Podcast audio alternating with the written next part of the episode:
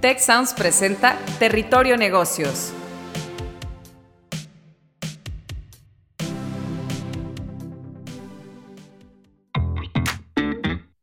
Bienvenidas y bienvenidos a un nuevo episodio de Territorio Negocios. Gracias por escucharnos y sumarse a la conversación con el hashtag Territorio Negocios.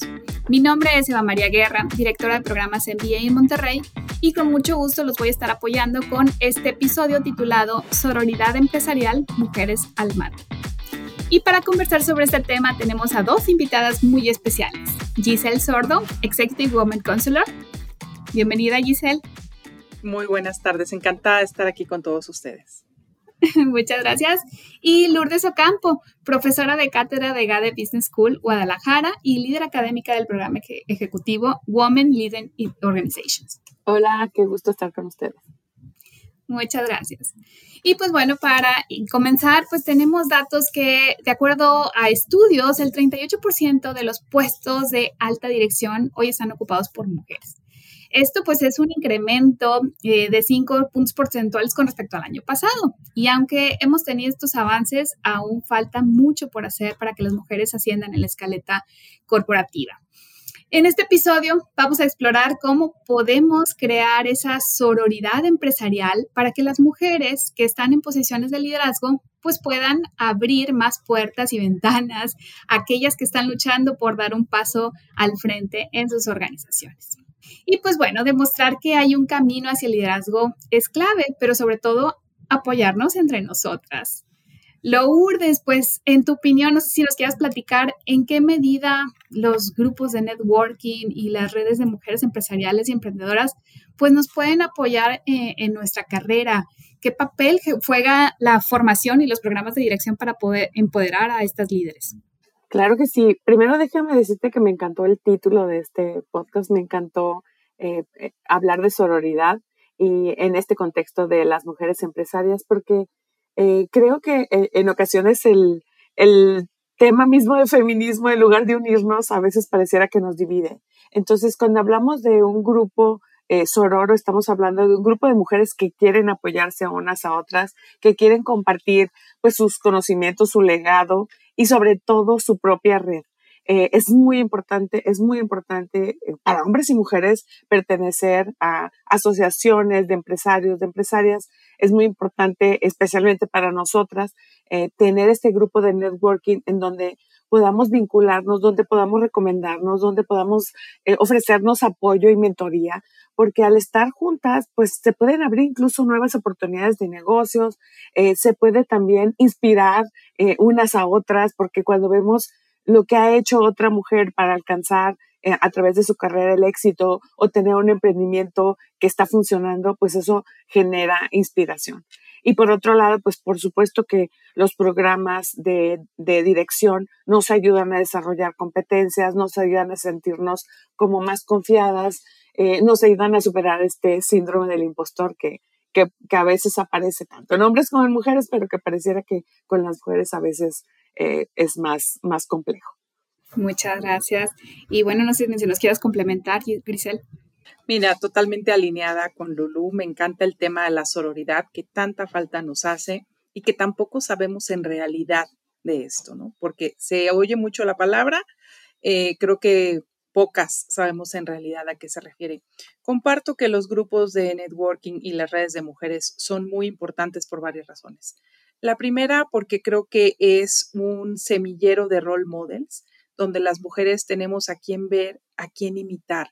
Dicen que uno no puede ser lo que nunca ha visto.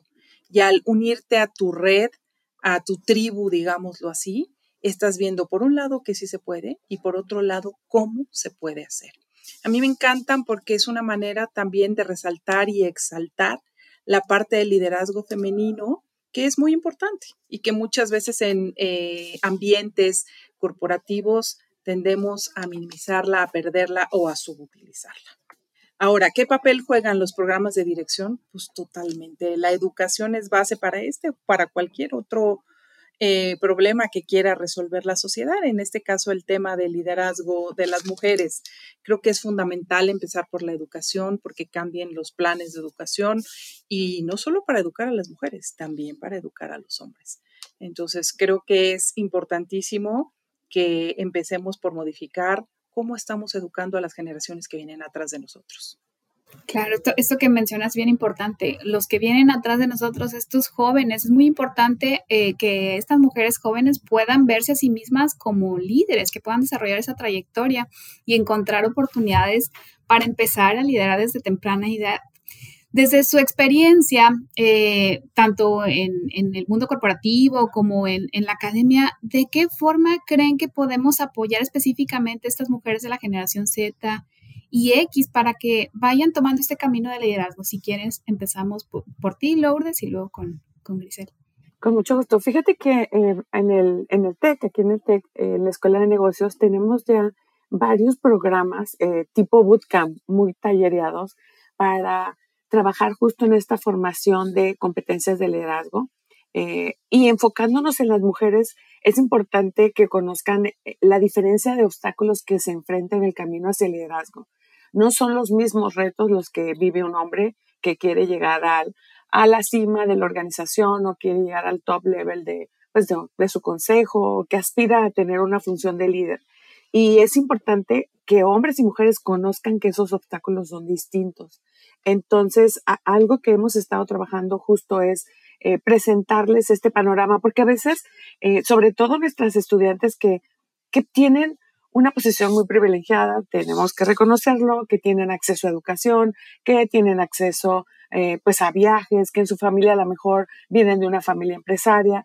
Entonces, eh, es, esos role model que mencionaba hace un momento Grisel, pues es, es fácil como tenerlos a la mano y empezar a dar por hecho que, que esto está normalizado que, o que todo el mundo tiene las mismas oportunidades. Y la realidad es que no, la realidad es que hay, hay muchos obstáculos que van a enfrentar, entonces es importante que los conozcan y que se preparen para asumirlos, porque esto les va a ayudar a, a ir teniendo más confianza, les va a ayudar a generar estrategias, les va a ayudar a estar más preparadas y les va a ayudar a ser más resilientes incluso.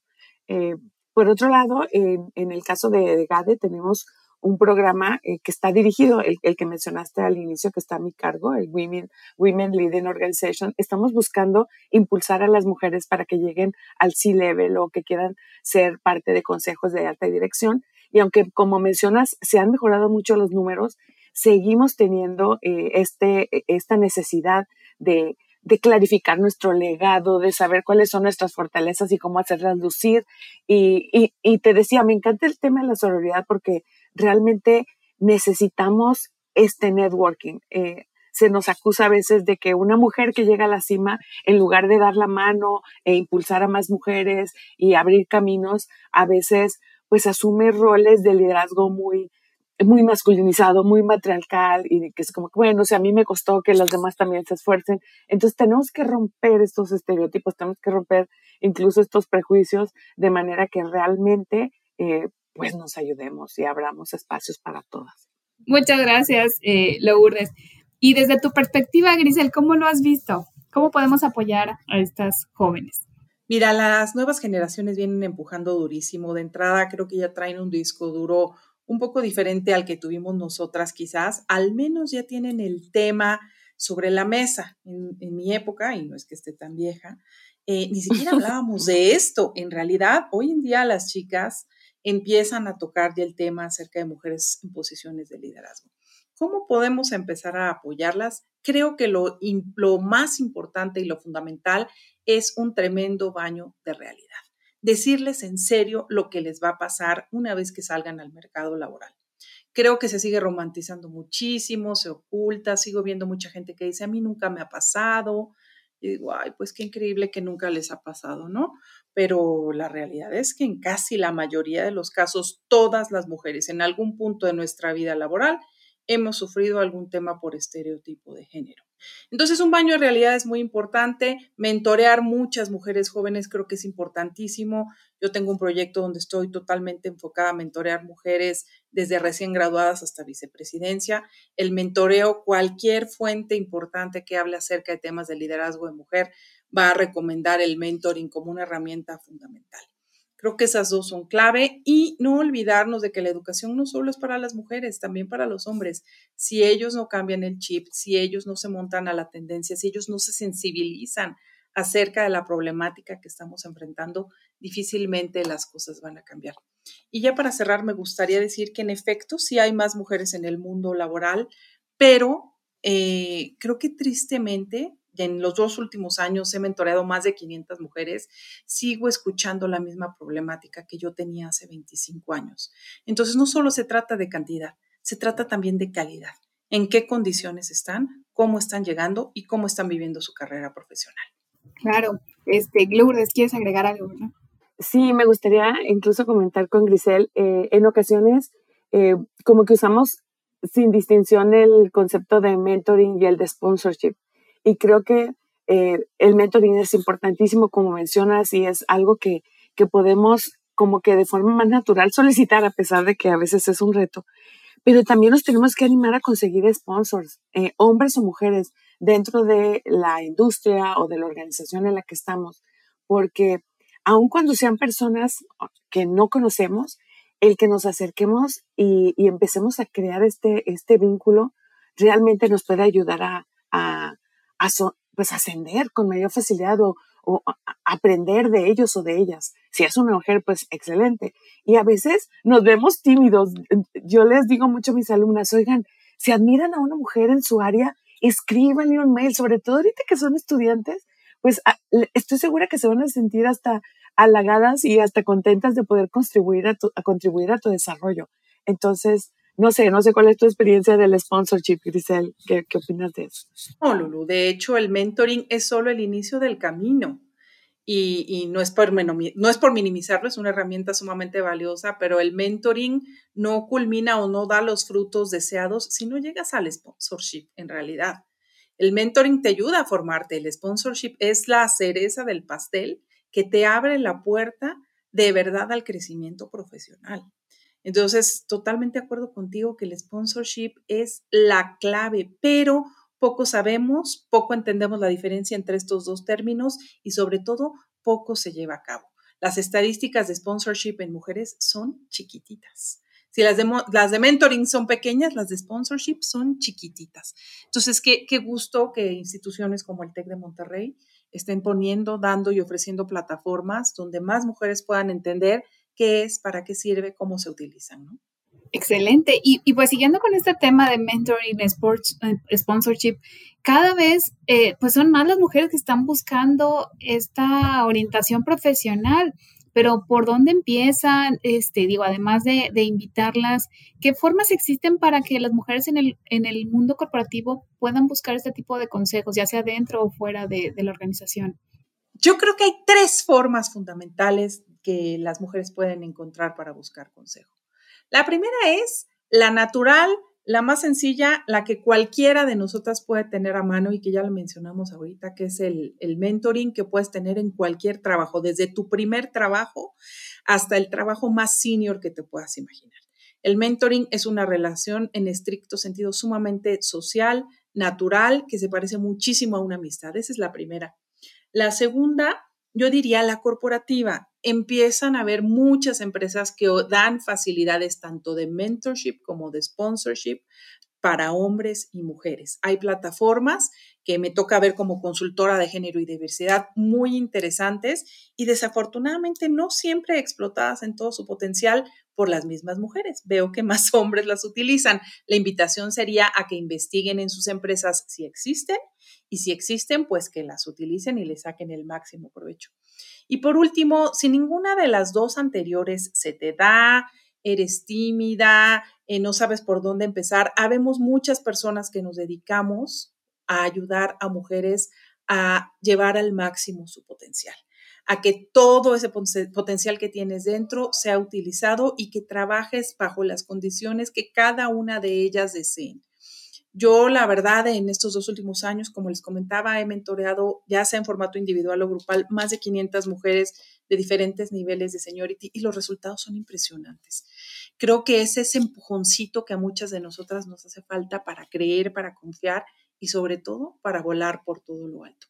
No sé, Lulu, ¿tú qué opinas? ¿Qué otras formas podríamos encontrar para, para pedir ayuda, digámoslo así, o consejo? Sí, me gusta mucho que, que, estás planteando estas, estas como estrategias muy, muy estructuradas. Es, estoy convencida de que si en la empresa no existen los espacios, pues justo estos son los temas de los que hay que hablar. Eh, en, muchas, en muchas organizaciones, como que de repente veo que el tema de definir KPIs para impulsar el liderazgo de las mujeres a veces no es tan bien recibido como que pareciera que, que se estuviera privilegiando a la mujer y, y, dejamos de lado, como mencionabas hace un momento en una de las respuestas anteriores, que las cifras, aunque han ido mejorando, van muy lento. O sea, la, inclusión de más mujeres en liderazgo sigue estando muy desfasada y, y, y el punto es que, que se necesita la mirada de las líderes mujeres porque pues proveemos características, talentos, competencias distintas a, la organización o a este grupo al que estamos, al que estamos guiando y, y necesitamos tener más de esa presencia. Entonces, eh, si la organización ofrece estos espacios ya, pues es maravilloso. Si ya tiene su programa de desarrollo de líderes, pues muchos aplausos, hay que seguir haciéndolo, hay que seguir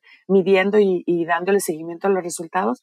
Pero si en la organización en la que trabajas no está, pues hay que empezar a solicitarlo, hay que empezar a hablar de esto.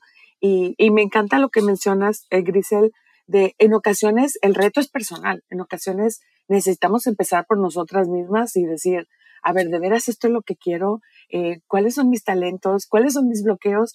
Y, en ese sentido, eh, un programa de coaching puede resultar súper efectivo porque pues me permite ir superando esos obstáculos que pueden estar asociados hasta mis modelos mentales, hasta, no sé, mis miedos, mis, mis propios obstáculos. Entonces, eh, estoy muy de acuerdo con, con esa clasificación que hiciste. Muchas gracias, Dulce. Ay, Lulu, y me, me, me encantaría sumar nada más a esta idea, que creo que, a ver qué opinas de esto, creo que la invitación a las mujeres es que invirtamos más en nosotras, Lulu, porque si no nos lo da la empresa, si no está puesto, inviértete en ti, en serio, no hay nada que vaya a redituar más en tu bolsillo que pagarte un programa de coaching, un programa con el TEC, un programa con quien consideres pertinente, pero alguien que te pueda guiar a lo largo. Hemos sido estereotípicamente eh, educadas para gastar y no para invertir. Eh, entonces, mi invitación a toda la gente que nos escucha es, mujeres, inviertan en ustedes, hombres, inviertan en sus mujeres, en tu esposa, en tu hija, en tu hermana. De verdad, el resultado va a ser visible, no solo en comportamiento, en nivel de satisfacción, sino también en la economía individual y de las familias. Súper. Me encanta, me encanta, sí. Y pues estamos cortos de tiempo, eh, estamos llegando al final de este episodio. Me quedo con esta idea de que debemos reconocer sin duda los obstáculos que tenemos entre, las diferencias que tenemos en los obstáculos entre hombres y mujeres, pero también que como mujeres esto que dices, debemos de invertir en nosotras mismas y, y podemos animarnos, mentorearnos y acompañarnos unas a otras, pues para que más mujeres puedan tener estas posiciones de liderazgo y cambiar el rumbo y, las, y crecer las oportunidades para nuestras hijas y las futuras generaciones. Me, me, encantó platicar con ustedes. Muchísimas gracias, Grisel Sordo, Executive Woman of Counselor, Ay, muchísimas gracias. Un honor haber estado con ustedes, porque además tienen que saber que soy egresada al TEC de Monterrey, entonces mi alma mater en plenitud. A cualquier eh, mujer que esté interesada en seguir creciendo como mujer profesional, síganme en mis redes. Me encuentran en Instagram, arroba Grisel Sordo o en LinkedIn, igual como Grisel Sordo, soy LinkedIn Top Voice Equidad de Género 2023. Me encantará saber de ustedes. Muchas gracias. Y muchas gracias también Lourdes Ocampo, profesora de cátedra de GADE Business School Guadalajara y líder académica del programa ejecutivo Women Leading Organizations. Oigan, pues yo ya le di clic al LinkedIn de Grisel eh, les invito a hacerlo.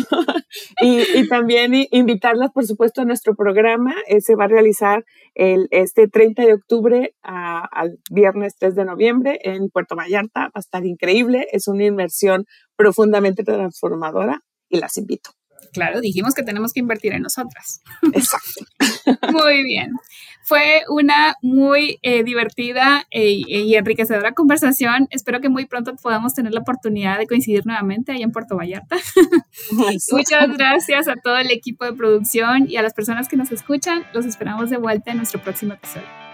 Si quieres conocer más sobre los sucesos de la actualidad política, te invitamos a escuchar Con su permiso. Estamos ante la batalla de política económica más importante de este sexenio. El podcast en el que nuestros expertos hablan sobre los temas más actuales de la agenda pública en México y en el mundo. Escúchalo en Spotify, Apple Podcast y Google Podcasts.